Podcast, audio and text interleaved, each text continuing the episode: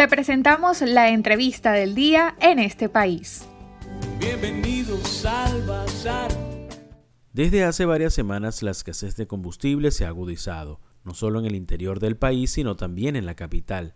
Largas filas en las estaciones de servicio tienen a los usuarios esperando días para poder surtir gasolina, muchos de ellos sin haber logrado todavía abastecerse. Para hablar sobre este tema tenemos como invitado esta tarde a Iván Freites, él es secretario de Profesionales y Técnicos de la Federación Unitaria de Trabajadores Petroleros de Venezuela. Iván, bienvenido a los micrófonos en este país y la Red Nacional de Radio Fe y Alegría. ¿A qué se debe que las colas de gasolina en el interior del país se hayan agravado en las últimas semanas con el tema de la escasez de gasolina? Mira, el, problema de las colas es un problema de sometimiento. Las colas se han agravado también porque eh, la producción de, diésel y de gasolina eh, ha estado oscilando, oscilando entre 25 mil y 80 mil barriles en los últimos tres meses. Eso indica que debería mejorar la comercialización de combustibles en Venezuela. Y en vista de que la situación ha, ido acrecentándose en, en, la venta en el mercado negro, eso es un gran negocio. Eso es un gran negocio y se han formado organizaciones tanto internacionales como nacionalmente, que porque es legal. Entonces ellos ven en, ven en los combustibles que se producen en Venezuela, el consumo nacional de gasolina está por el orden de los 120, 140 mil barriles, el consumo de diésel está por el orden de los 120 mil barriles diarios, pero con esas cuotas de producción de 20, de 25 y, y, y 80 mil barriles, se puede con la situación existente, con la pandemia y la restricción en la, circulación, se puede abastecer el mercado interno. Pero los precios de los combustibles están muy por debajo de la, de la medida internacional. Ellos harán el precio de la gasolina 0,5, pero mientras haya gente que la esté pagando por encima de 2 dólares, entre 2 y 4 dólares el litro de gasolina y de diésel, estas mafias se van a negar a surtir al mercado interno. Es decir, parte de la culpabilidad de lo que está pasando en Venezuela con los combustibles es del mismo ciudadano, es de la misma gente, porque la gente tiene que de una vez por todas exigir que los precios de los combustibles tienen que ser de acuerdo a lo normalizado por el, por el, el, gobierno de Venezuela.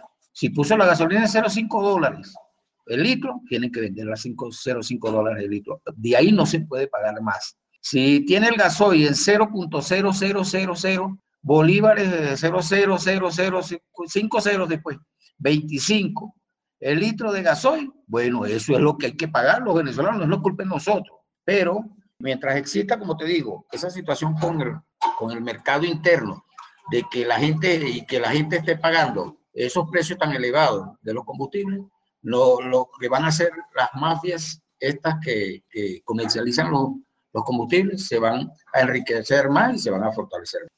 Iván, ¿cuánto petróleo y gasolina se están produciendo en Venezuela y cuál es el estado de las refinerías?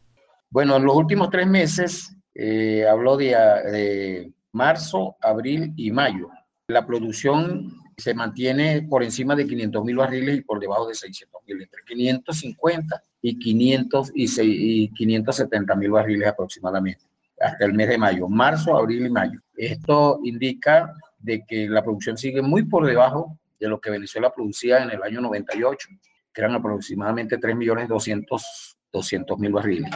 Eso también repercute en que si tenemos disponibilidad para refinar eh, en la refinería, con la producción que tenemos actualmente, no se pueden poner las refinerías a, a la capacidad que ellos pudieran ahorita procesar. ¿Cuánto el estado de la refinería? Mira, el estado de la refinería es inestable porque el deterioro y la destrucción de las refinerías es demasiado, demasiado grave. O sea, una situación que para recuperar prácticamente las plantas productoras de gasolina hay que hacer las nuevas, las refinerías. Eso es imposible ahorita que Venezuela recupere su estatus refinador como lo tenía en el año 98, que se podía procesar hasta 1.300.000 barriles de, de, crudo. Y de ese 1.300.000 barriles, aproximadamente 450.000 barriles eran de gasolina y 350 mil barriles de diésel.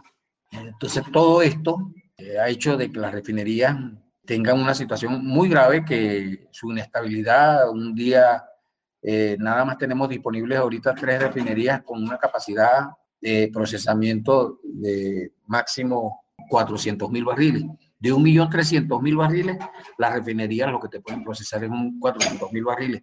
Y con la producción que tenemos de, de crudo, sobre todo en la zona occidental del país, en la zona occidental del país se producían en el año 98 1.300.000 barriles.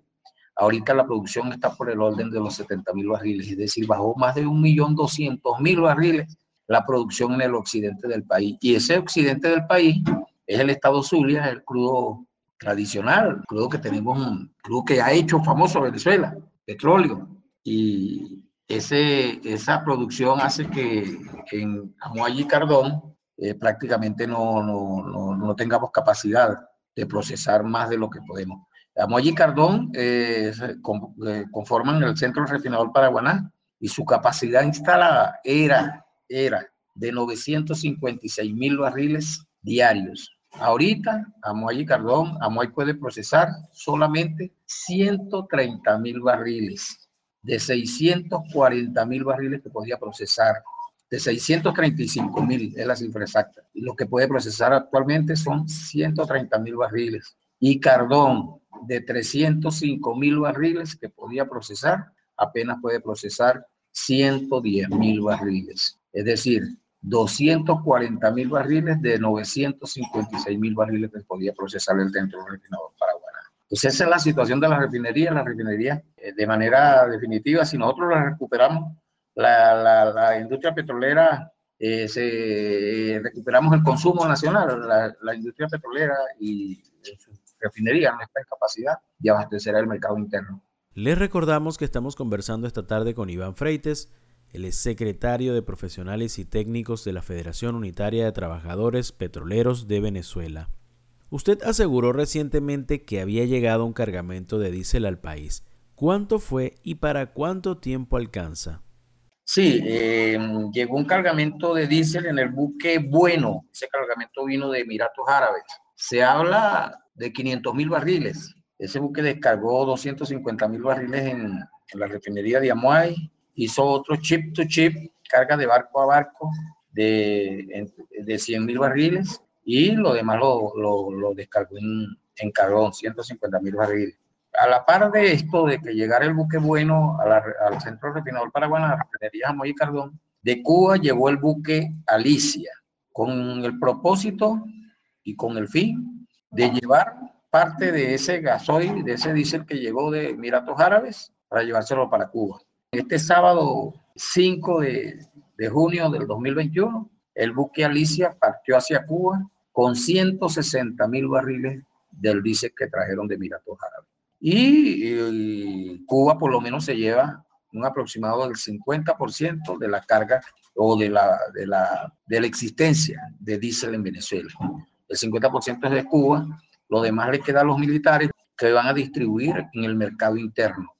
Es decir, los venezolanos no tienen opciones de llegar a una estación de servicio y poner el transporte o el transporte de alimentos, o el transporte, de las empresas que necesitan, los productores, que necesitan el diésel para el funcionamiento de sus empresas, de su industria y del campo, eh, no tienen acceso al diésel.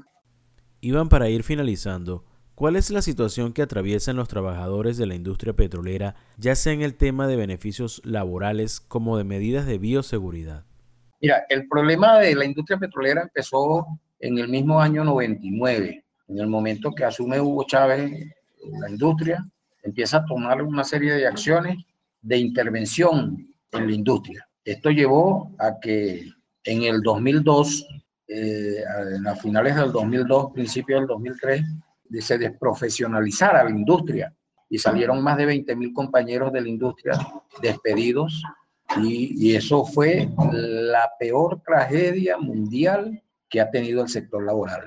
El despido de más de 20.000 trabajadores de la industria petrolera nacional conllevó a la destrucción total. los derechos de los trabajadores, eh, como eran su convención colectiva, todos los beneficios laborales que existían en la industria petrolera, fueron destruidos. Así como se destruyó la industria, se destruyó el principal, la principal estructura laboral y de convención colectiva que existía en el continente. Entonces, todos los derechos, derecho a la salud, derecho a la vivienda, derecho a la educación, derecho a la jubilación, derecho al salario, todo eso, todo eso se eliminó, se eliminó de la industria petrolera y de la, con el despido vino una entrada masiva de gente no calificada a la industria, eh, personas que no, no tenían conocimiento ni formación para dirigir una empresa de tal magnitud como era PDVSA, que llegó a ser la segunda empresa a nivel mundial del petróleo, y esto conllevó a, a que toda la situación que estamos viviendo los venezolanos viene de ahí. Estamos agradecidos con Iván Freites, el secretario de Profesionales y Técnicos de la Federación Unitaria de Trabajadores Petroleros de Venezuela, nos estuvo hablando sobre la crisis por la escasez de combustible que ha generado un incremento de las colas en las estaciones de servicio en todo el país. Para conocer más del programa en este país, visita nuestras cuentas en redes sociales, en Twitter e Instagram como arroba en este país radio, en Facebook en este país programa radiofónico y en la página web en estepaís.info.